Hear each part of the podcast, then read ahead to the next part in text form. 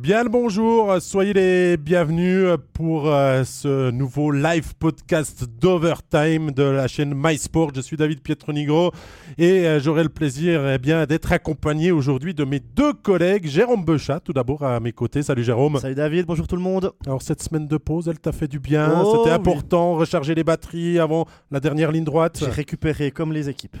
C'est vrai? Ouais, en pleine forme pour la lutte pour les playoffs. Ça veut dire que tu as coupé jusqu'à mercredi et puis que tu as repris l'entraînement Ex- physique depuis Ouais. jeudi, c'est ça? Ouais, à fond depuis Ouais, ça se voit, les pecs et tout, ça fonctionne euh, chez Jérôme. Régis Cerf aussi avec nous. Salut euh, Régis, ça va? Salut David, salut à tous. Ouais, ouais, pleine forme. C'est vrai? Pas euh, pris quelques microbes, pas rien à déclarer à la douane euh, au moment de la reprise? Je les ai remis un peu derrière entre temps. Ouais, ça va. On devrait aller. On est en tout cas très content d'être euh, avec vous aujourd'hui euh, pour euh, ce 21e épisode de la saison 4. Bien évidemment, on rappelle que vous pouvez poser vos questions en direct. C'est le but aussi que l'on y réponde. hein. Déjà, quelques petits bonjours sur le chat. Je vous invite bien sûr à, poser, ces questions. Aujourd'hui, on aura deux grands axes de discussion. Le premier, on va revenir sur les performances de l'équipe de Suisse à ce tournoi en Suède au Beijing Game qu'elle vient de, de disputer durant cette semaine de pause. Et ensuite, on s'intéressera à la National League sous sa forme eh bien, des luttes pour toutes les barres possibles et inimaginables qu'il y a dans notre championnat. C'est-à-dire pour le titre, pour le top 6, pour le top 10 et qui sera l'adversaire du HC Ajoie en, finale de, de, play-out. Et euh, bien évidemment que ça, ça va nous prendre une heure, une heure de discussion euh, que l'on a grand plaisir de passer avec vous. L'épisode sera bien sûr redisponible en podcast, euh, voire en rediffusion cet après-midi et diffusé sur MySports 1 ce soir. Voilà, on a posé le cadre. Eh bien, avec euh, David, Jérôme et Régis, c'est parti pour commencer pour parler des Beijing Games. Alors, la Suisse sort de ce tournoi avec euh, trois nouvelles euh, défaites, des défaites contre la Finlande, la Suède et la Tchéquie, euh, avec une équipe et un effectif qui avait été choisi pour l'occasion que l'on peut appeler plus light que d'habitude. Ça ne sera pas forcément que des joueurs que l'on verra, ou peut-être très peu que l'on verra plus tard au championnat du monde au, mois de mai. Mais Régis, toi qui as regardé ces, ces performances de, de l'équipe de Suisse, quel goût ça t'a laissé finalement L'équipe de Suisse, on, le rappelle, et certainement que tu vas nous le dire, est maintenant à 9 défaites consécutives dans, dans ces tournois. Un petit peu partagé, mais dans l'ensemble, il n'y a pas beaucoup d'évolution puisque les résultats sont toujours les mêmes. Trois matchs, trois défaites, c'est le troisième tournoi consécutif. Euh, et ben évidemment, c'est de nouveau pas mal d'interrogations par rapport à ça. Maintenant, il s'agit quand même de nuancer. hein. Quand on fait le tour de l'effectif, hier, il y avait encore Ebiaska et Hoffman qui étaient blessés. On se dit, il y a peut-être allez, on va dire une demi-douzaine de joueurs qui sont potentiellement éligibles euh, pour le prochain championnat du monde. Ça n'en laisse pas beaucoup. Ça fait une bonne ligne hein, au maximum peut-être qui ira euh, au championnat du monde, l'équipe qui avait hier. Donc clairement, on peut que relativiser. Bah, ce que je me suis dit aussi, c'est que quand il y avait une équipe un peu plus proche du meilleur niveau, les résultats n'étaient pas non plus vraiment au rendez-vous.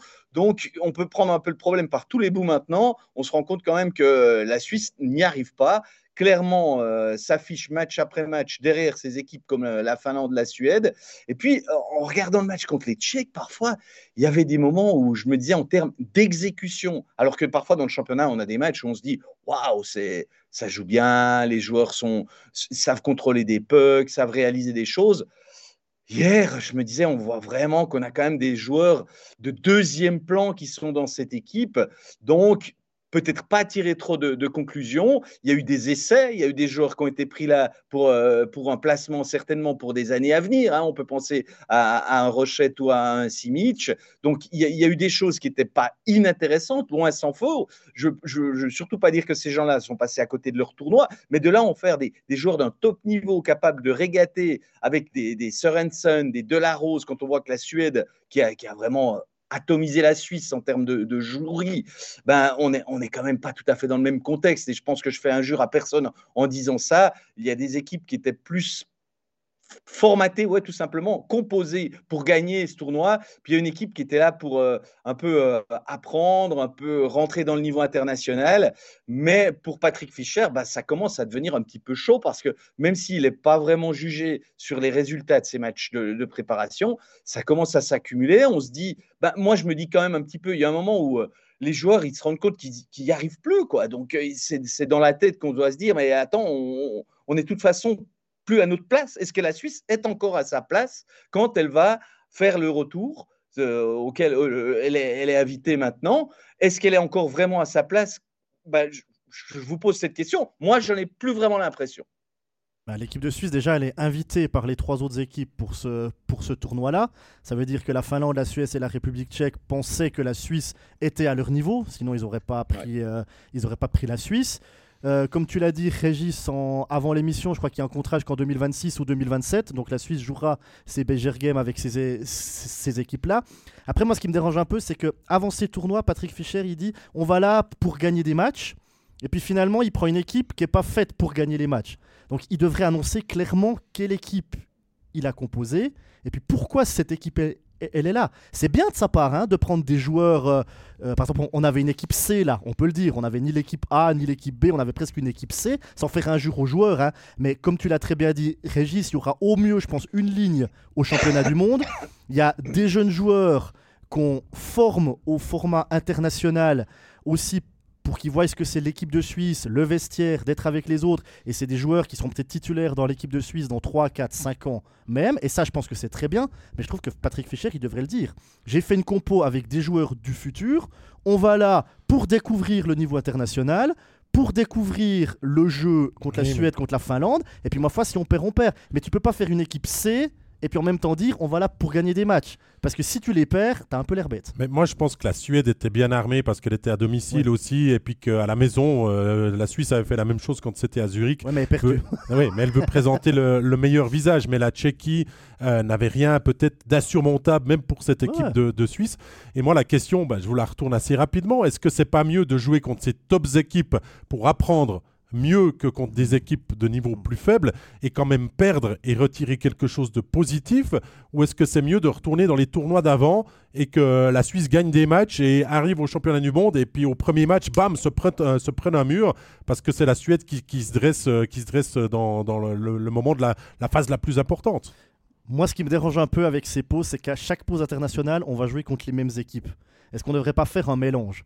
Par exemple, faire deux pauses internationales avec Finlande, République tchèque et Suède, où ma foi tu perds, tu perds, mais tu as joué contre le top niveau mondial et puis tu vois le gap que tu as, et puis faire peut-être une autre pause avec d'autres équipes plus accessibles, où là bah, tu gagnes tes matchs, et puis comme ça tu fais un mélange entre apprendre du niveau international et garder la confiance. Parce que là, à force d'enchaîner les défaites, même si tu sais que tu vas avec une équipe B ou une équipe C et que tu perds, la confiance, elle en prend un coup. Parce que ça reste des compétiteurs. Et même si tu es dans une équipe, comme par exemple Greg Hoffman, qui sera très certainement titulaire au championnat du monde, il sait que ses coéquipiers ne sont pas forcément ceux qui seront au championnat du monde, mais il rentre sur glace pour gagner de toute façon. On a dit qu'on prenait des questions du chat. Alors on va le faire. Euh, Régis, à quoi servent ces pauses internationales Nous dit Gaëtan. En Suisse, on a 25 joueurs de niveau international. Et même en sélection de nouveaux, chaque rassemblement, Fischer est incapable de les faire progresser. À quel moment Fischer sera-t-il remis en cause? On était un petit peu en train d'en parler avant. Et pourquoi ne pas utiliser, nous dit Benoît, euh, ces matchs pour créer une alchimie entre les meilleurs joueurs suisses pour être prêts au moment du championnat du monde? Bon, la première chose que j'ai envie de dire, c'est que les pauses, c'est pas la Suisse qui les décide, mais c'est au niveau international. Donc, elle n'a pas vraiment le choix, même si le championnat suisse continue, et ils ont tenté hein, une saison de le faire en 2018, 17-18, je crois, la Suisse a tenté de continuer son championnat. Elle a dû libérer ses internationaux euh, suédois, tchèques et finlandais pour, euh, pour disputer euh, l'Euro Hockey Tour. Donc, la Suisse n'a pas le choix. Point. Là, ça, c'est la première chose. À quoi ça sert? Ben, J'imagine que ça doit servir à mettre un peu en vitrine les équipes nationales, à, à vendre un peu le hockey. Quand le tournoi est a eu lieu en Suisse, à Zurich, il a quand même pas trop mal marché. Il y a, eu du monde, euh, il y a eu un certain engouement pour les matchs de l'équipe de Suisse. Donc, c'est pas complètement nul. Donc, si les autres équipes viennent le disputer en Suisse, ce tournoi, pourquoi la Suisse irait pas ben, à la Carriala, au Bayer Game, et puis euh, ensuite euh, chez les Tchèques disputer des tournois? Donc, il y a un certain système de réciprocité qu'il faut respecter. Maintenant, est-ce que ça sert vraiment pour avoir une équipe compétitive aux Jeux Olympiques, aux Championnats du Monde? J'ai envie de répondre, j'y crois pas trop. euh, moi, je crois que euh, un, rassemblement euh, en cours de saison pour rappeler qu'il y a une équipe nationale suffirait largement. Et puis ensuite, ben, on sait que les, joueurs, ils, arrivent à trouver assez vite l'alchimie. Puis de toute façon, les joueurs de NHL arrivant très tard, avant le mois de mai, on peut pas vraiment faire une équipe Puis on peut pas de championnat du monde. Prévoir non plus qui sera là non plus quand on a un petit pays comme la Suisse de pouvoir compter sur des Yosi, sur des Niederreiter. La Suède saura euh, assez rapidement qu'elle pourra récupérer bon nombre de joueurs. Donc certains en Europe y seront, bien sûr, mais le, visage changera aussi des autres équipes euh, de, de, ce tournoi. Et euh, bah, finalement, et c'est bien là le, mot de la fin, la Suisse n'a quand même pas réussi à gagner un match et à mettre fin à, cette, série de défaites. Neuf, il y a certains coachs qui sont remis en question assez rapidement. Le sélectionneur, tu le dis, pour l'instant, euh, vit sur un siège assez confortable et euh, n'est pas encore vraiment remis en, question parce que c'est le championnat du monde qui fait froid. Ouais, mais ça, ça, dépend justement ce que lui a demandé la fédération à Patrick Fischer. Est-ce qu'on lui a dit, OK, ces tournois, finalement, on s'en fiche du résultat. Toi, ton but, c'est de préparer des joueurs au niveau international et puis de les préparer pour les années futures. Puis du coup, bah ça, je pense qu'il le fait assez bien en convoquant des jeunes comme Théo Rochette et, d'autres qui n'ont pas l'habitude, par exemple comme Simic, comme Kessler et compagnie. Ça, je pense qu'il le, fait bien. Après, c'est comme tu le dis, ça sera au championnat du monde. Mais de toute façon, en Suisse, on n'a pas 60 euh, joueurs qui peuvent aller au championnat du monde. Hein. Non, c'est sûr. Mais, je veux dire, donc son équipe, son équipe, elle est déjà faite. Mais, mais, Régis, j'ai aussi l'impression que du côté roman, on sature gentiment avec Fischer. Il y a pas mal de messages dans le chat qui vont dans ce sens-là. Est-ce qu'il ne faudrait pas changer de coach? Est-ce que ce n'est pas le moment? Est-ce que finalement, ce n'est pas le, coach qui n'arrive pas à, transcender ses joueurs aussi? Euh, Voilà ce qui revient un petit peu des, ben abonnés qui sont avec nous aujourd'hui. Moi, j'ai envie quand même, par rapport au match d'hier, où on voit une équipe de Suisse qui, qui fait un bon premier tiers, et après, gentiment, ça s'effrite aussi. J'ai l'impression que les joueurs euh, ben, ils n'arrivent pas à tenir leur, euh, leur, niveau, leur système pendant les 60 minutes. Euh, je me demande à quel niveau ils en ont pas un peu plein les bottes si, ou plein les patins, si on veut euh, le dire comme ça. Donc là, ça, ça m'interroge plus que, que d'autres choses. Après, je pense que Fischer, il, a quand même plus la mine des, très bons jours. Quoi. Il commence un peu aussi à en avoir ras de, de, ces défaites à répétition. Et puis, on, sent presque aussi un peu chez lui une forme d'agacement, de nervosité qui doit monter. Oublions pas que s'il est jugé en bonne partie quasiment que sur le championnat du monde, son travail, il commence pas euh, il Est sur 12 mois. Euh, voilà, il est sur 12 mois. Et puis ces tournois-là, je pense bien que lui, il a réfléchi depuis plusieurs semaines. Il a, en guillemets, que ça à faire euh, depuis le mois de décembre, savoir comment il va aborder cette Bayer Cup et des choses comme ça. Mais toute façon, on a l'impression que dans un système où on fait plus marcher, ben Fischer, on le connaît bien, on a travaillé avec, on sait que euh, il, a, il a des bons côtés. Je ne nie pas qu'il a des bons côtés. Je suis le premier à, avoir de la considération pour, euh, pour ce qui peut être parfois, mais il y a un moment donné où ah, ben je crois que. Si parler. On t'a perdu quelques secondes. La Suisse est quand même souvent larguée. Oui, c'est sûr. Mais ce qui, quoi qu'il en soit, finalement, qu'on ait regardé les matchs ou non, euh, aujourd'hui, en ce lundi euh, matin 12 euh, février, tout le monde est quand même au courant que la Suisse n'a pas gagné de match, neuf à la suite et que bah, il faudra endiguer ça. Et le prochain rendez-vous, ben, c'est au mois de mai prochain. Hein, donc, il y aura un avril, hein, il y aura, il y aura encore le, quatrième volet en République tchèque. Et après, direction le championnat du monde. Allez, nous, on revient sur la National League parce que c'est quand même euh, là euh, qu'on est le plus à l'aise et le plus motivé à vous parler de tout ça. Et aujourd'hui, on a décidé de vous parler des luttes, des luttes autour des bars. Alors, il n'y a pas de bar tout en haut de la hiérarchie, euh, Jérôme. Mais il y a une lutte intéressante qui va concerner Zurich et Fribourg pour savoir qui va gagner la saison régulière. Bah, exactement, il y a 4 points d'écart entre Zurich et Fribourg. Ça fait presque 5 parce que si les deux équipes arrivent à égalité, c'est Zurich qui sera devant euh, grâce à la, à la confrontation euh, directe. On sait que la première place, elle est importante en playoff parce que ça donne le droit d'avoir l'avantage de jouer à domicile et en quart, et en demi, et en finale. Donc c'est pas rien. Ça donne de la confiance aussi parce qu'en terminant premier, ben forcément, ça veut dire que tu as été meilleur que les 13 autres euh, équipes. Donc pour euh, la confiance et tout, je pense que c'est aussi bien. Tu joues aussi contre le moins fort de la, de la saison régulière. Donc là, ça sera le, contre le vainqueur du deuxième match des, des, des play-in, parce qu'on le rappelle comment fonctionnent les play-in. C'est le septième contre le huitième qui s'affrontent. Le vainqueur sera classé numéro 7 et affrontera le deuxième. Et le perdant affrontera le vainqueur. Une deuxième de- chance. Voilà, une deuxième chance et affrontera le vainqueur de 9e contre 10e. Donc le premier, bah, finalement, il jouera ce- cette équipe-là, qui normalement est moins forte. Alors on a déjà vu des 8e battre le premier en- au premier tour des playoffs. C'est quand même assez rare. Donc ça donne quand même un, un avantage. Et puis je pense que Fribourg, ils ont euh, cet objectif-là. Alors ma question elle est un peu polémique, euh, Jérôme. Aujourd'hui, il y a 4 points de retard. Il y en a 5 Ouais. si tu dis avec les Ouais, confrontations directes. Avec ce qui reste à jouer là pour euh, Fribourg, 7 matchs, est-ce que les Fribourgeois peuvent, le, peuvent doubler Zurich? Ah bah, on a vu que Fribourg sait enchaîner euh, cette saison les, les gros matchs, les victoires. Ils arrivent même à gagner des matchs quand euh, forcément ils font pas une, une bonne soirée. On sait que Zurich, à l'inverse, parfois, ils jouent un peu en, en dilettante et puis ils savent perdre des points euh, par-ci par-là parce qu'ils sont pas forcément concernés. Donc ça peut donner une, euh, une lutte intéressante. Régis, toi, sur cette lutte Ouais. entre Zurich et Fribourg, ton sentiment? Mon sentiment, c'est que je me demande si Fribourg n'aurait pas intérêt à finir plutôt deuxième, de laisser tranquillement le rôle de favori à Mhm. celui qui l'est pour nous tous. Je pense que je, je trahis un secret euh, de, de Polichinelle en disant ça. Les ZSC Lions sont les grandissimes favoris. Donc, il- pourquoi ne pas les laisser dans cette peau-là en chasseur? Ben, Moi, je pense que ce n'est pas une mauvaise position. Deuxième, je- à part pour un septième match de finale, on n'en est pas encore là.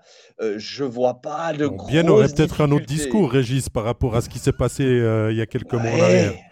Ouais, bon, euh, on peut, on peut retourner ça comme on veut, mais moi, je suis en tout cas pas persuadé que les Fribourgeois doivent euh, tout sacrifier, jouer euh, toute leur fin de match un peu serrée à trois blocs pour absolument arracher les trois points pour revenir sur Zurich. Mais moi, je vois d'un assez bon œil. Par contre, quand même, si Fribourg perd le match de jeudi à Zoug, Zoug revient à 5, vous me direz, bon, 5 points. Mais Zoug a un match en moins. Donc, potentiellement euh, à 2 et confrontation directe après n'est plus favorable à Fribourg.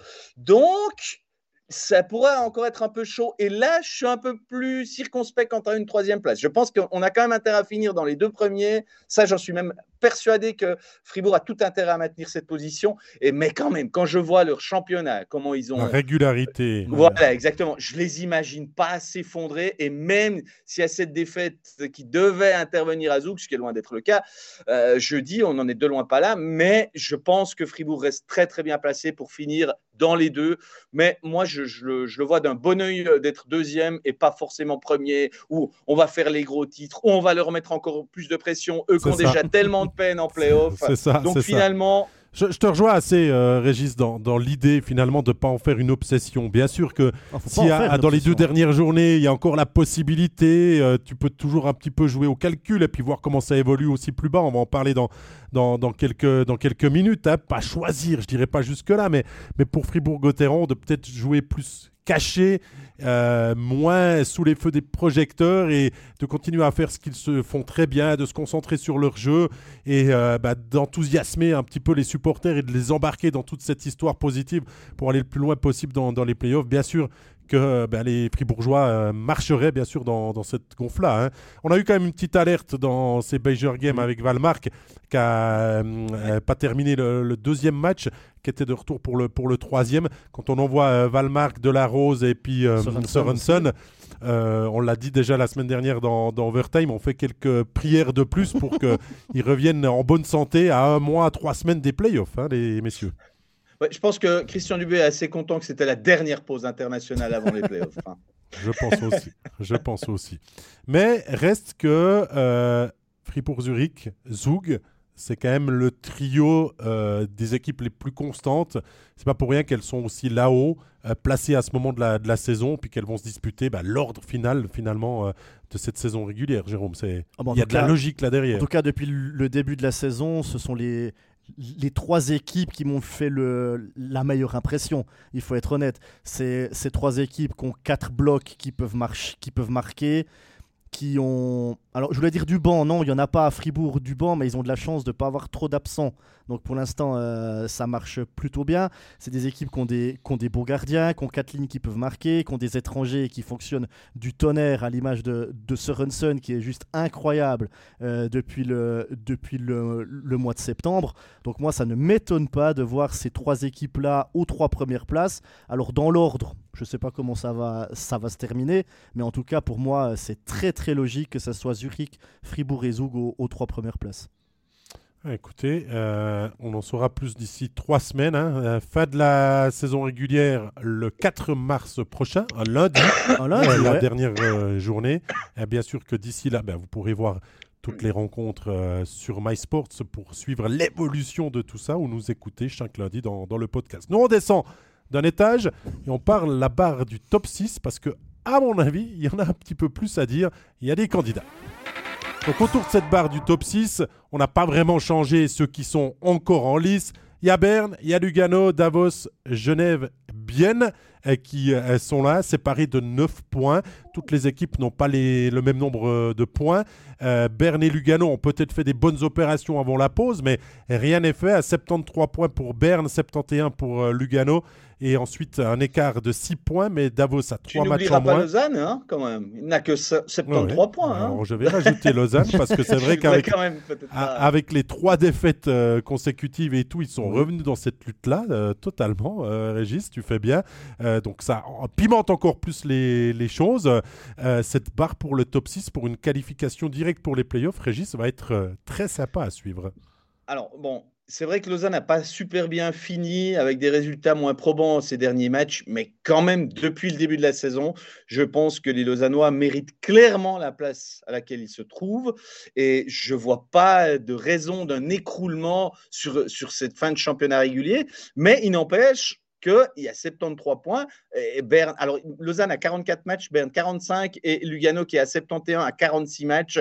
Et ça, ça en guillemets, fausse un tout petit peu et puis ça nous oblige à nuancer un, peu euh, par rapport à, ces points et à ce classement. Mais je pense quand même que pour Lausanne, ce serait vraiment un écroulement qu'on sent clairement pas venir nous parce que on n'a pas senti que le jeu s'était complètement euh, avait volé en éclats ces derniers temps. Donc j'imagine bien que, que, les Lausannois vont assez rapidement reprendre le dessus. Bah, Même lors des dernières défaites, Régis, hein, et il y avait du très bon à retirer aussi dans les défaites à Rappersville et, tout. Des points, ils ont et des points. Hein. Ils ont perdu de prolongation le dernier contre Bienne. Exactement. Voilà. Alors je vois cette semaine, bah, il y a la réception de Bienne, sorte de, de revanche à, à 10 jours d'intervalle, puis déplacement à Cloton, à Davos. Des matchs qui sont quand même, j'ai envie de dire, jouable, accessible pour eux à, domicile contre une équipe classée derrière, on dira que Lausanne est en tout cas euh, légèrement favori.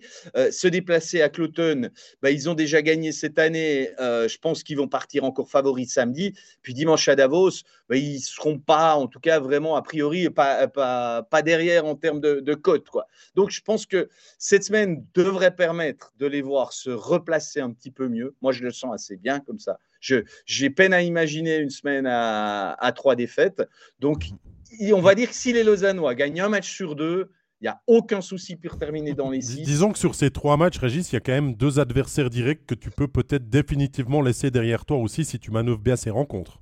Ouais, alors je n'ai quand même pas dit qu'ils vont faire 9 points et puis euh, laisser tout l'autre de côté. C'est clair, si Lausanne fait 9 points cette semaine, c'est plus un thème de discussion lundi dans notre prochain podcast de savoir s'ils seront en playoff ou pas. Mais je pense que ça, ça va être des, des parties probablement proches de, de matchs de playoff là, contre, contre Davos et contre Bienne. Je pense que demain, ça va, ça va être du lourd qui va être envoyé par les deux équipes.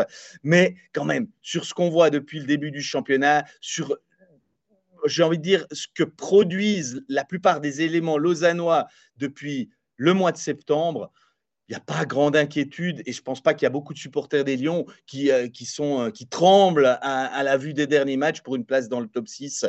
Euh, la preuve, David, tu les avais même oubliés. Donc toi-même, tu en avais déjà fait une équipe qualifiée. C'est vrai, mais pourtant, pourtant et j'en ai commenté, je crois, deux des trois derniers matchs du, du Lausanne Hockey Club, euh, la tendance était forcément un peu plus à l'arrêt avec ces, trois défaites euh, et euh, le simple fait d'avoir marqué qu'un point lors des, neuf derniers possibles.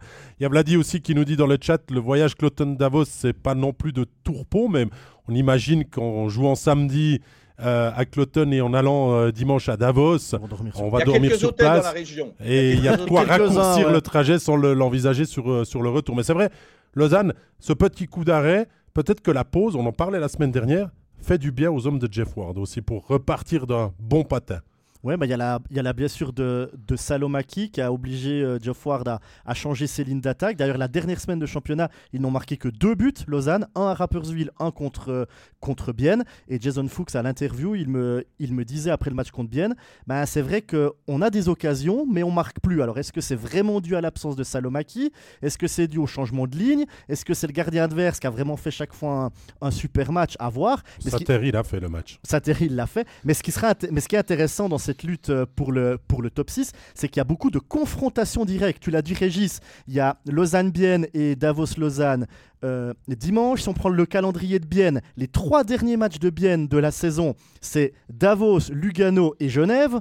Donc ça va encore pimenter euh, beaucoup plus cette, cette fin de championnat. Après, pour Lausanne, moi je suis un peu de ton avis, Régis, parce que pour, ce que, pour que Lausanne termine en dehors du top 6, il faudrait que trois équipes leur passent devant. Donc ça me paraît quand même beaucoup. Alors qu'ils finissent pas quatrième, ça c'est tout à fait possible, mais que trois équipes passent devant Lausanne, ça me paraît quand même beaucoup. Il faudrait vraiment que Lausanne s'effondre et puis que ceux derrière fassent vraiment de all-in dans un all-in jusqu'à la fin, quoi. Si je fais un petit peu le, les probabilistes en quelque sorte, il reste neuf matchs. Je veux dire, si les Lausannois en gagnent trois avec 82 euh, points, je pense qu'ils seront bons. Donc, oui, oui. à, vue de nez, là, je dirais, s'ils en gagnent trois, euh, ça va le faire. Mais ça dépend aussi contre qui gagne les trois.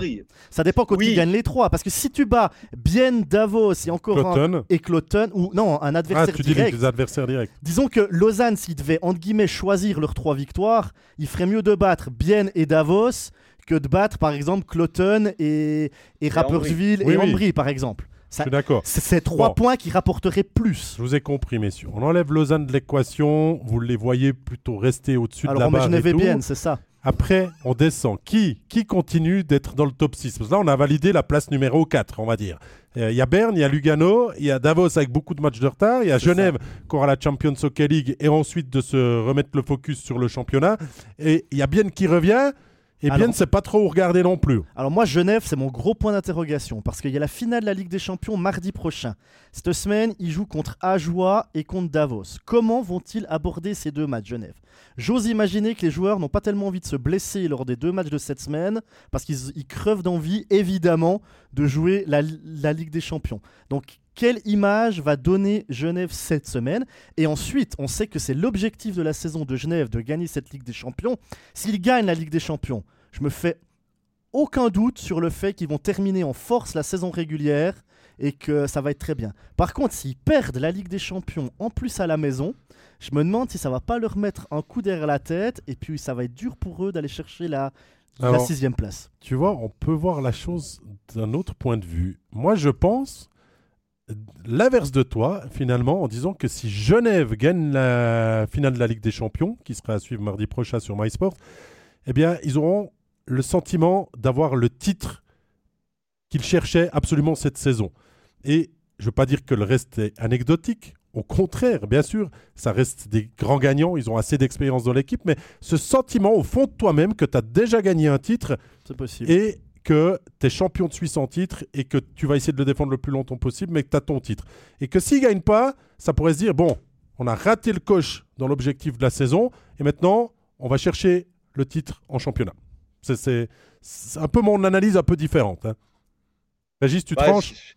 ah non, j'étais sûr que tu allais me poser cette question-là. Non, mais je peux pas trancher comme ça. C'est tellement une énigme, cette équipe de Genève, depuis le début du, championnat. On, a tellement affaire à des joueurs dont on sait qu'ils sont capables, mais qui, au final, n'y arrivent pas. Je, ne peux pas dire lequel de vous deux va, avoir les choses. Bah, j'ai envie de dire réponse au mois de mars, euh, voire au mois d'avril, si, si, ça continue jusqu'à fin avril pour eux. Euh, moi, je suis comme tout le monde. Euh, j'ai de la peine à cerner comment ils arrivent à, être aussi, pas mauvais, mais médiocres ou euh, moyens par rapport à, ce qu'ils ont montré et puis ce qu'ils ont été capables de faire la saison passée. Moi, ce que j'imagine, c'est quand même, après dix jours de pause, demain, déplacement à Port-Entruy contre une équipe qui reste sur cette défaite, c'est que Genève va venir très très fort. Est-ce que ça suffira pour gagner trois points? Je le pense, sur ce que j'ai vu des deux équipes ces derniers temps. Euh, mais le vrai Genève, je pense effectivement qu'il faudra attendre euh, la semaine d'après la finale pour savoir de quel bois ils se chauffent vraiment. Euh, là, ils ont que deux matchs cette semaine. C'est pas mal parce que je pense que c'est un bon rythme pour préparer cette Ligue des Champions sans être trop, trop crevé, mhm. contrairement à beaucoup d'équipes qui en, qui en jouent trois. Donc, euh, moi, ça, ça, ça me plaît de, de voir que Genève a, a, ces matchs-là.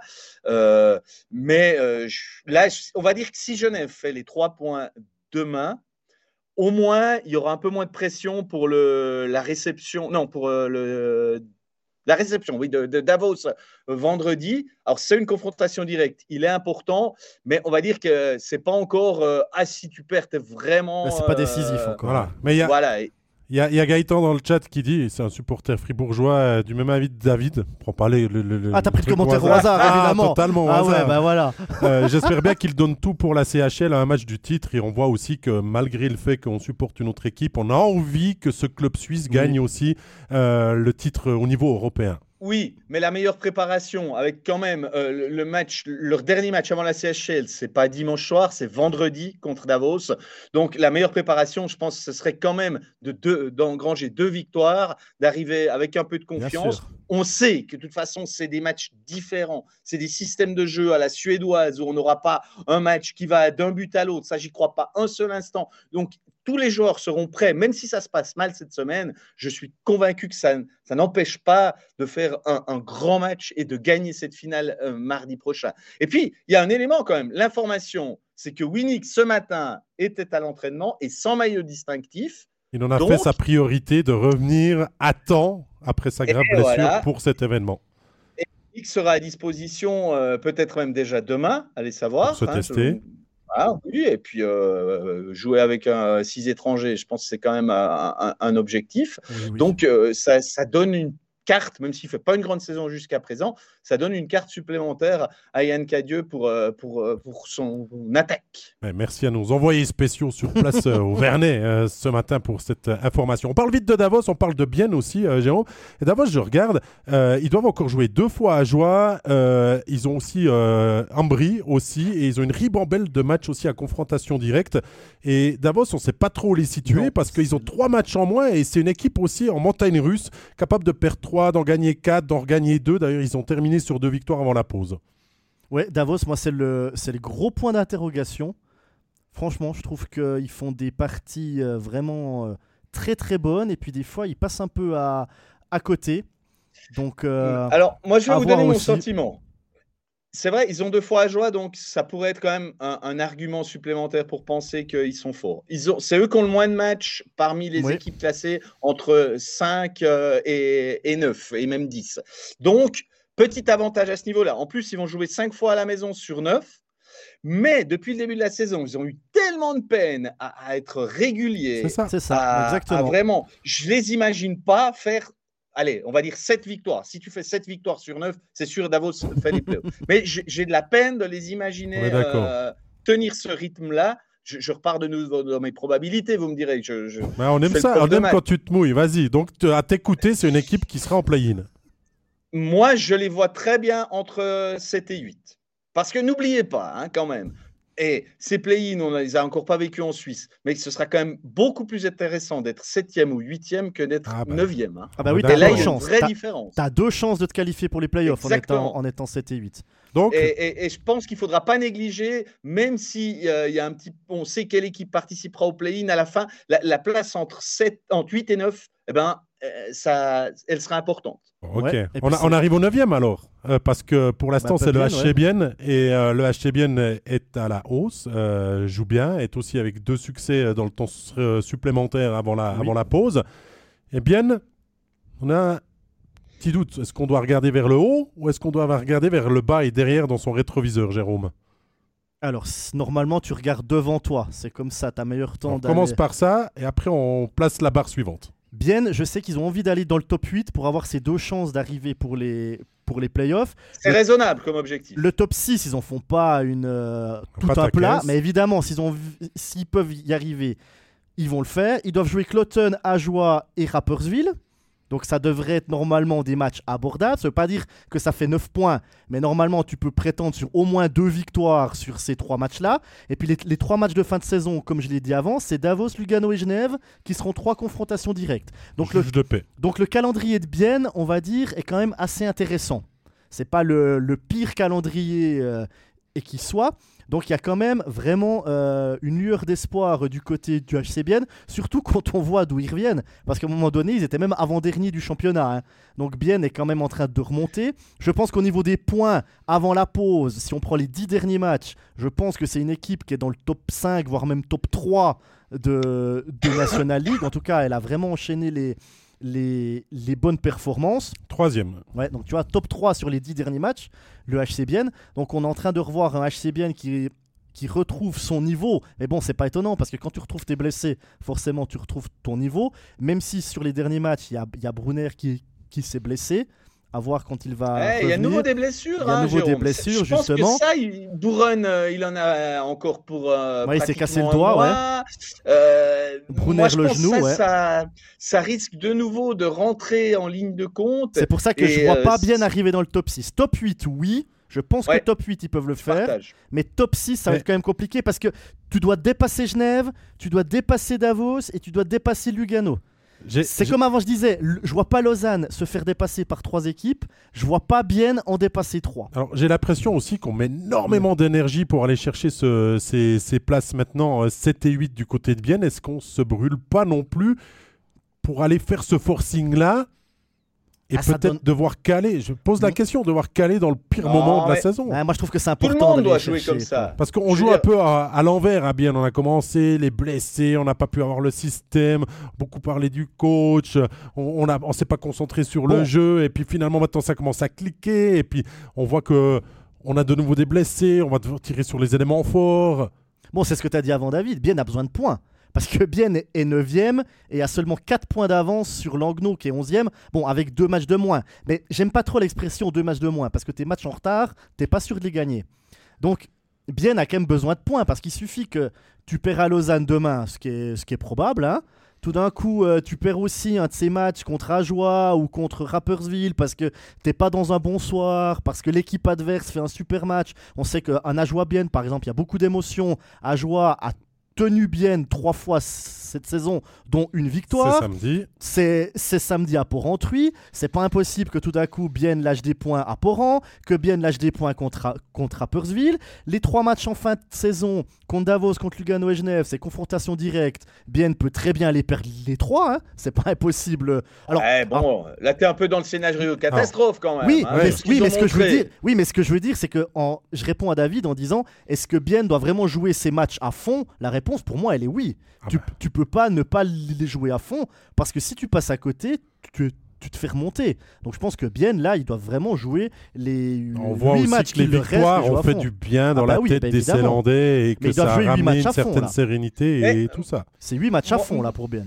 Là, tu, tu, mets le doigt sur un, quelque chose que je trouve d'important, c'est que bon, playoff, d'accord, ça commence les vrais playoffs, pas les play-ins, ça commence à mi-mars c'est jusqu'au mois d'avril. Mais on peut dire que pour les équipes qui sont dans, ce paquet, là, entre euh, la 4 et, la 11, mais c'est quasiment maintenant déjà jouer les playoffs. Et il y en a là-dedans bah, qui vont pas avoir de pause. Alors, il y en a qui auront une grande pause, quasiment 12 euh, jours euh, pour, pour, certaines équipes. Il y a des équipes qui auront une petite semaine parce que, euh, ben, en tout cas, celle qui sera qualifiée au premier tour de play-in, elle va avoir le, congé. Et puis, il y en a qui vont se battre avec un rythme de tous les deux jours quasiment bah, si elles veulent aller au bout, elles doivent enchaîner. Et en sachant que dès maintenant, il faut un peu passer en mode playoff. Je pense que les équipes, elles sont dans cette idée-là. Je veux dire, euh, au HCBN, on ne peut pas se dire maintenant, bon, bah, peut-être qu'il faudra un peu garder des forces. Ah non, c'est impossible. Euh, pour les trois derniers matchs. Donc, on, va. J'ai bien dit que je créais la polémique en posant ah. cette question. Hein, donc euh, voilà. Mais vu qu'on en a un petit peu parlé, on descend encore d'un étage et on parle de cette lutte pour savoir qui seront les équipes en vacances et qui seront les derniers qualifiés pour les play-in. Et vu que on disait que Bien doit regarder de l'avant dans la dynamique du moment, mais on n'oublie pas que justement, il n'y a que ces 4 points d'avance sur Langnau qui est 11e, 2 points d'avance sur Ambry qui est, 10e.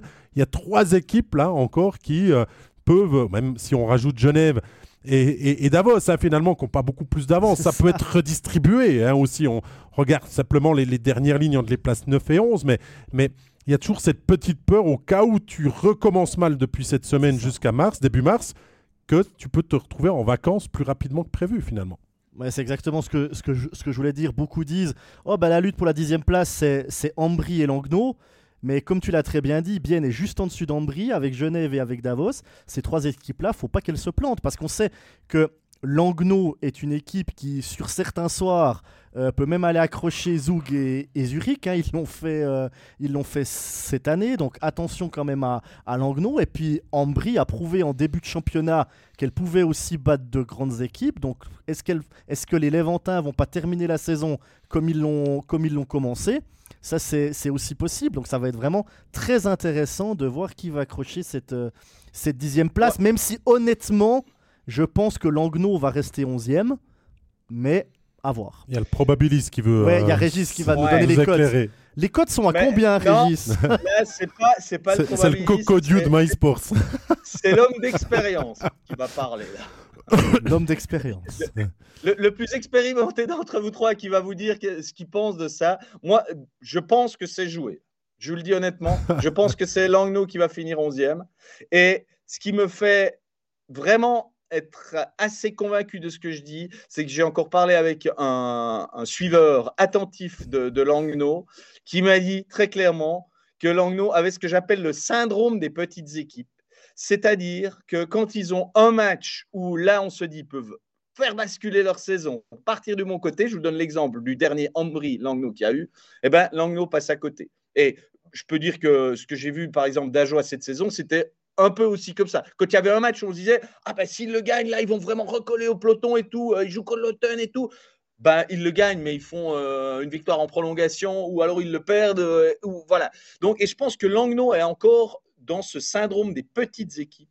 Et c'est pour ça que je ne vois pas Langnau passer devant Ambry. Ambry qui, quand même, sur le contingent, est un poil ah oui, supérieur.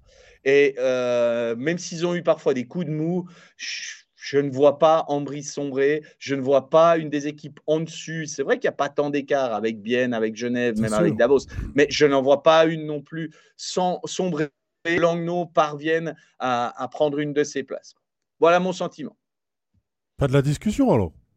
Non, mais je rigole. mais moi, j'ai un peu le même sentiment. Ambry est quand même mieux armé que, que, que Langnau. a gagné quand même pas mal de matchs surprenants, mais dans ses confrontations directes, dans les matchs qui comptent, je, te rejoins. Langnau fait du à joie. En fait, euh, coince toujours au niveau des, des, émotions et des débuts de match qui sont à l'envers. Hein. Ils vont perdre 5-1 à Ambry, euh, Langnau, dans un match qu'ils devaient absolument gagner pour se donner encore les chances. Et c'est pas le seul exemple qu'on pourrait citer. Donc, c'est clair que dans ce sentiment-là. Euh, mais après, Langnau reste quand même imprévisible et, se repose énormément sur ses étrangers et peut-être sur deux joueurs suisses euh, qui tirent le répac du jeu, Julian Schmutz qui euh, fait vraiment une superbe saison avec les Emmentalois et euh, un Rohrbach qui est pas mal aussi sur les, sur les dernières performances. C'est peut-être des arguments qui peuvent amener un petit peu plus de consistance, mais sans blesser, sans joueur vedette. Puis Ambry, a Spacek aussi qui revient en forme. Hein, il a eu son, son grand trou du mois de novembre, décembre, début janvier peut-être. Ouais, c'est quand il a signé à Lugano et qu'il a été démenti après.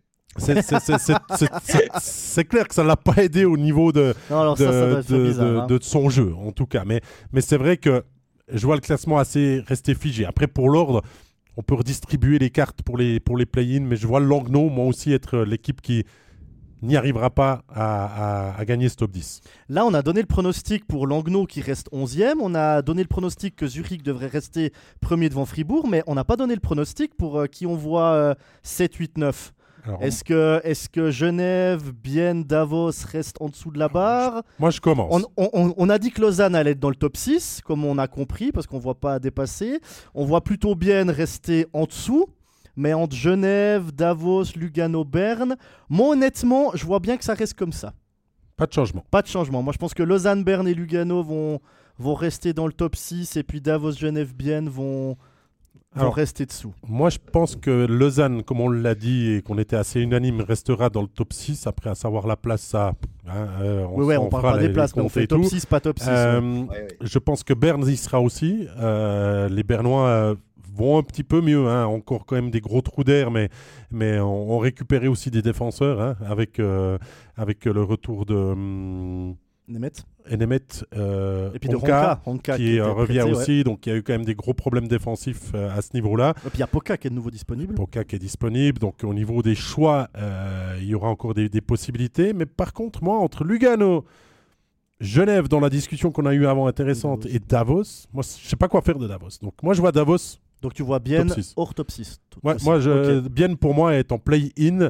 Euh, après 7, 8 ou 9e, difficile à dire, mais j'enlève bien. Et pour les trois autres, je jette les dés. Et euh, allez, je dis Davos. Alors, je me mouille. Moi, je vois en top 6 Lausanne, Berne et Genève.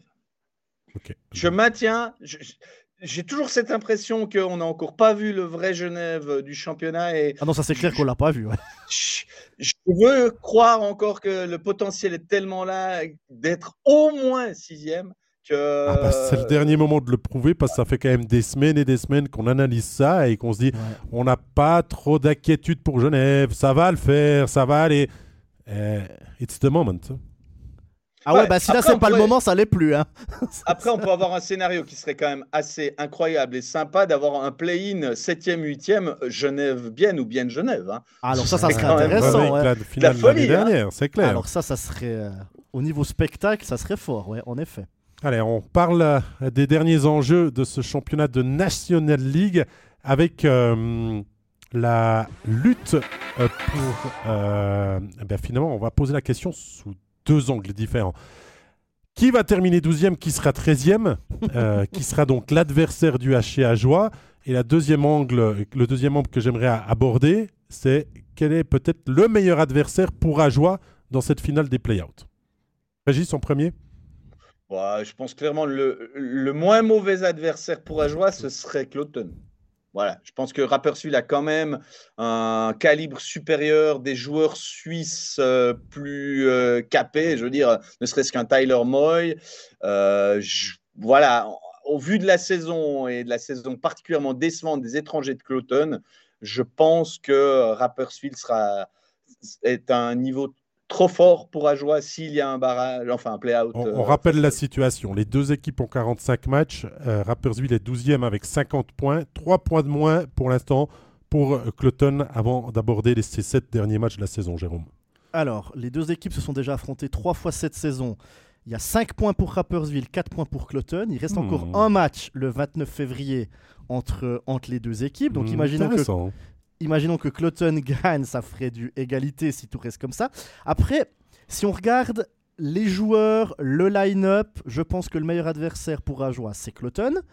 Mais, parce que j'ai envie de mettre un mais, si tout à coup c'est Rappersville qui se retrouve en play-out contre Ajoie, je me demande si au niveau moral, ça mettrait pas un énorme coup au Saint-Gallois de tout d'un coup se retrouver avant-dernier en fin de championnat et puis qu'ils aborderaient pas ce match contre Ajoie avec le trouillomètre à moins je sais pas combien, que ça les paralyse tout à coup, parce que c'est pour Cloton, c'est peut-être méchant ce que je vais dire, mais si tu un play-out Cloton Ajoie, on va dire que c'est le play-out normal. Les deux derniers néo Cloton, Cloton s'attend, je pense, à jouer Ajoie en play-out. Si Cloton finit 12ème, ils seront surpris et ils seront super contents. Par contre, si Rappersville se retrouve tout à coup avant-dernier contre Ajoie, je me demande si ça va pas leur mettre un coup au moral. Et puis d'aller jouer ce match finalement euh, ben, en étant très tendu, sans confiance du tout. Je sais pas. honnêtement, j'ai du mal à me positionner là-dessus. Alors, je pense que le meilleur adversaire est Cloton parce que c'est sur le papier le plus faible. Ça fait quand même 45 matchs maintenant que, à part Jonathan Heng, depuis une dizaine de matchs, les étrangers, ça ne fonctionne pas. Mm. On a fait venir aussi Nathan Beaulieu. Il est plus souvent blessé que utile à, son équipe, que dans les buts. C'est pas une énorme garantie, mettre cela euh, de cette saison sur Kirchen. Euh, fait du Tour Kirchen, mais ne porte pas l'équipe non plus, ne vole pas, ne vole pas les matchs. Donc sur le papier, c'est mieux ça. Je peux rejoindre ton idée du coup euh, derrière la tête, sur la nuque euh, pour les joueurs de, de, Rappersville. Je pense que pour Ajoie, dans cette situation-là, dans la lutte qu'il reste encore à faire, c'est quand même Cloton, ah l'adversaire qui devrait être le plus on va dire, à même de donner quelque chose. Donc, euh, Ouais, et, en plus, je dirais que sur les confrontations de la saison, euh, on a vu qu'Ajoie était souvent proche, voire meilleur que Cloton dans des confrontations directes, ce qui a été moins le cas quand on a vu Rapperswil. Après, l'aspect mental, peut-être que ça peut peser plus que je ne l'ai évoqué, plus que je ne l'imagine, mais oublions pas quand même qu'entre le 4 mars et le début des play-out, il y aura aussi 12 jours. Donc, de quoi faire un peu le, deuil de, ce qui s'est passé, un reset et puis euh, remobiliser tout le monde.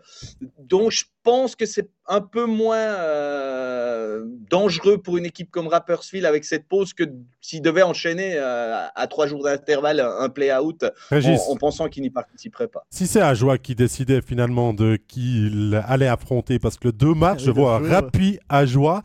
Euh, en avant-dernière journée du, championnat. Donc. Euh. Qu'est-ce que tu veux que je te réponde? J'espère quand même qu'Ajoie, qui dispute des matchs un peu euh, sans grands enjeux comptables et sans grands objectifs au classement, joue tous les matchs pour les gagner et puis que, bah, qui, vont défier Rapperswil comme si c'était n'importe quel adversaire. Donc, je je sais pas quoi te répondre. Alors, je te pose une autre question, peut-être plus facile. Euh, à jouer avant la pause, euh, c'était un, petit peu euh, tout à l'envers. Le jeu, le, cerveau, peu d'émotions, des supporters qui ont voulu discuter avec le coach dans, dans, dans, le vestiaire, de la grogne, et, pas d'animosité. Hein. C'est ce que je veux ressortir de ça, c'est qu'on a fait les démarches de manière officielle pour pouvoir aller causer et dire un petit peu qu'il fallait avoir la fierté euh, du logo qu'il portait sur le maillot et de le mouiller justement ce, maillot. Est-ce que cette pause doit faire du bien au Joie pour se reconcentrer sur ce but ultime? Parce que cette fin de saison, alors on a tous tendance à dire, quand vous écoutez un petit peu les supporters, Ouais, mais bon, de toute façon, Holton ne sera pas champion et euh, Viège n'y arrivera pas. Donc, euh, pour Ajoie, c'est tranquille. Mais ça, les joueurs, le staff, les dirigeants ne doivent pas l'entendre de cette oreille et doivent montrer maintenant qu'ils peuvent hausser le niveau, revenir à un, niveau de jeu qui a été euh, bon à, on va dire, à début janvier, dans des bons moments de, de, cette saison et terminer un petit peu plus fort pour Ajoie pour préparer justement ce match, que ce soit contre Cloton ou contre Rappersville actuellement, je pense que du côté d'Ajoie, ça se passe beaucoup dans la tête. Hein. on sait qu'il y a des joueurs qui sont limités, ça c'est pas nouveau, mais on sait aussi que c'est une équipe qui est capable de, de, performance, d'exploit, j'ai envie de dire, par rapport au, contingent qu'il y a à disposition. Mais ces derniers temps, il n'y avait plus du tout la manière, il y avait toujours, en tout cas, cette combativité. Elle était quand même un peu retrouvée contre Lugano, je, trouve. Il n'y a pas grand-chose à reprocher à, l'équipe sur euh, la dernière rencontre, mais ça masquait aussi euh, une semaine qui avait été compliquée. Euh, d'ailleurs, je peux vous dire, puisque avec Jérôme, on est allé à la reprise de l'entraînement, que normalement, les joueurs ne devaient avoir que deux jours de congé. Puis finalement, le coach a dit, bon, bah, contre Lugano, j'ai vu une équipe quand même qui s'est battue, qui a donné davantage je vous laisse encore un jour de congé supplémentaire. Ça veut dire que il n'y avait pas la satisfaction et puis qu'à quelque part, il y avait une sorte de punition qui était imposée euh, à cause de ça. Donc, je ne pense pas qu'on est, on est vraiment dans le faux quand, quand, j'affirme qu'ils n'ont pas montré le visage. Je pense notamment au match à Ambry. Euh, où euh, l'équipe est passée complètement à travers, où c'était assez lamentable comme elle, comme elle s'est vautrée sur le premier tiers-temps. Enfin voilà, ce n'était pas l'ADN qu'Ajoa doit avoir euh, en cette fin de saison. Là, il reste quand même 10 matchs. Hein, c'est l'équipe qui va en jouer le plus jusqu'au 4 mars. Donc, il y aura un enchaînement.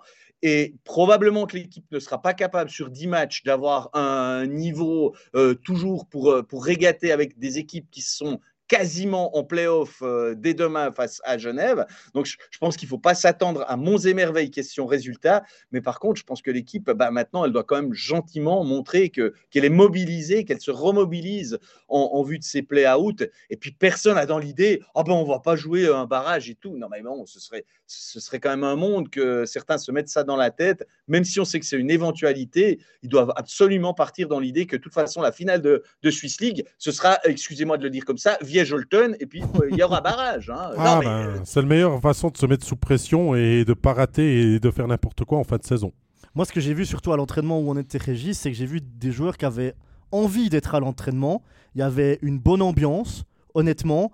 Euh, sur ce qu'on a vu, bon, on était le matin, c'était la reprise après trois jours de pause. Ils ont plus fait de jeu que vraiment d'exercice tactique, on va dire ça comme ça, mais j'ai trouvé qu'il y avait de l'intensité, que les joueurs étaient concernés, il y avait une bonne ambiance aussi, quand euh, les joueurs arrivaient à marquer, ils, entre guillemets, fêtaient leur but, ça se chambrait aussi, donc on voit que l'ambiance, elle est quand même là. Alors évidemment, tu peux pas être pote avec tout le monde dans, une équipe, c'est normal, mais on a quand même vu une bonne ambiance, on a vu un Christian Volven souriant, on a vu un, un euh, qui était souriant euh, aussi. Je veux dire, c'était vraiment un entraînement sympa et tu voyais des joueurs concernés. Bon, la corne de brume a retenti. on est dans la période du temps supplémentaire de cet épisode, le 21e. Mais ce qui ressort, Régis, c'est ce que j'ai entendu et tout le monde me le dit, hein, que ce soit aussi dans, les instances dirigeantes que les supporters à Ajoie, c'est ces deux victoires de Cloton dans le derby contre Zurich euh, qui ont mis un coup derrière la nuque aux joueurs parce qu'on était à, je crois, 4 ou 5, 6 points,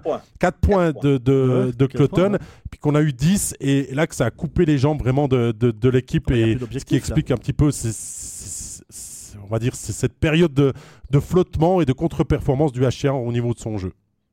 C'est une explication euh, que, qu'on, peut entendre et que euh, parfois je, je, je, sers quand on me demande pourquoi ça, comme ça clochait. Mais à un autre moment, j'ai envie de vous dire, mais c'est quand même un tout petit peu inquiétant de voir qu'il suffit de regarder les résultats des autres pour se démobiliser et puis euh, un peu se liquéfier comme ça a été le cas, si je prends l'exemple du match à Langnau qui a suivi ces deux victoires de Cloton face à Zurich, ben c'est pas vraiment un comportement d'une équipe euh, qui doit euh, non, mais donner à joie, doit être au moins à 100% pour gagner. D'autant plus qu'il y a eu euh, Cloton et Langnau dans les derniers matchs où tu peux marquer un petit peu les esprits te rassurer toi, mais envoyer un message aussi aux autres. Et c'est des matchs qui ont chaque fois été des contre-performances parce qu'on a un petit peu trop bloqué par les émotions et surtout les débuts de match se sont faits à l'envers. On joue plus pour ne pas perdre, pour euh, rentrer avec un petit peu de peur au ventre et, on marque très peu et on pointe toujours du doigt l'offensive. Mais si les consignes sont ultra défensives, ben, c'est clair que l'offensive peut pas faire ce qu'elle veut non plus puis marquer 4-5 buts à chaque soirée. Bon, après, ces deux victoires de Clotilde contre Zurich, elles ont levé l'objectif du HCA d'aller chercher cette avant-dernière place. Et je crois qu'on est, on est tous du même avis. Euh, travailler, faire du sport ou faire une, activité sans objectif, bah, c'est quand, même, quand même compliqué. Et puis là, il faut pas oublier qu'ils bah, ont perdu leur objectif à joie. En tout cas, leur objectif, leur objectif qui, était le plus proche? Maintenant, oui, mais l'objectif, au, jour le jour, au soir le soir, c'est de faire du jeu, de faire son job, et puis quel que soit l'adversaire, d'être au top. Quoi. Et on a vu que bah, ça ne suivait pas ces derniers temps. pas toujours. Messieurs, on est tout bon, on est prêt, euh, on a parlé de beaucoup de choses, on a dit euh, beaucoup d'analyses, on s'est mouillé un petit peu, j'espère que vous avez apprécié ce 21e épisode de la saison 4 d'Overtime, vous pouvez le retrouver bien sûr euh, sur notre application, tout comme sur les plateformes de podcast pour l'écouter en audio. qui dit semaine de reprise dit trois matchs demain, un match jeudi et des matchs samedi, vendredi, samedi et dimanche. Jeudi même. jeudi, bah jeudi. Quatre jours d'affilée. Voilà, donc il y, a de quoi retrouver un certain rythme pour les équipes et pour nous aussi. Merci à toi Jérôme, merci à toi euh, Régis d'avoir euh, été avec moi pour euh, cet épisode et merci à tous d'avoir été en, direct. On vous retrouve donc tout bientôt, vous l'avez compris, pour de nouvelles émotions en direct sur MySports. Bye bye. Bye bye. Bye bye, ciao.